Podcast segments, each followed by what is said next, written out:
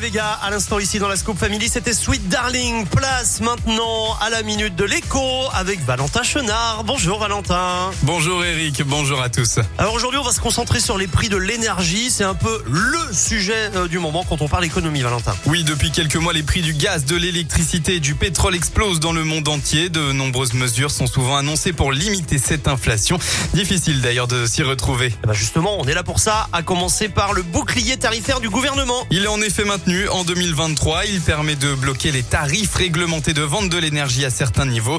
La hausse maximale pour les consommateurs sera donc de 15% sur l'électricité et le gaz en janvier et février 2023. Ça correspond en moyenne à 25 euros par mois pour les ménages qui se chauffent au gaz et à 20 euros pour ceux qui se chauffent à l'électricité.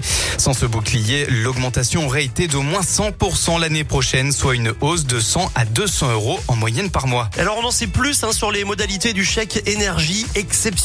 Oui, tout d'abord, les concernés toucheront entre 100 et 200 euros. Aucune démarche à faire. L'aide de l'État sera perçue de façon automatique pour 40% des foyers les plus modestes d'ici la fin de l'année. Elle s'ajoutera donc au chèque énergie classique. Son montant sera de 48 à 277 euros.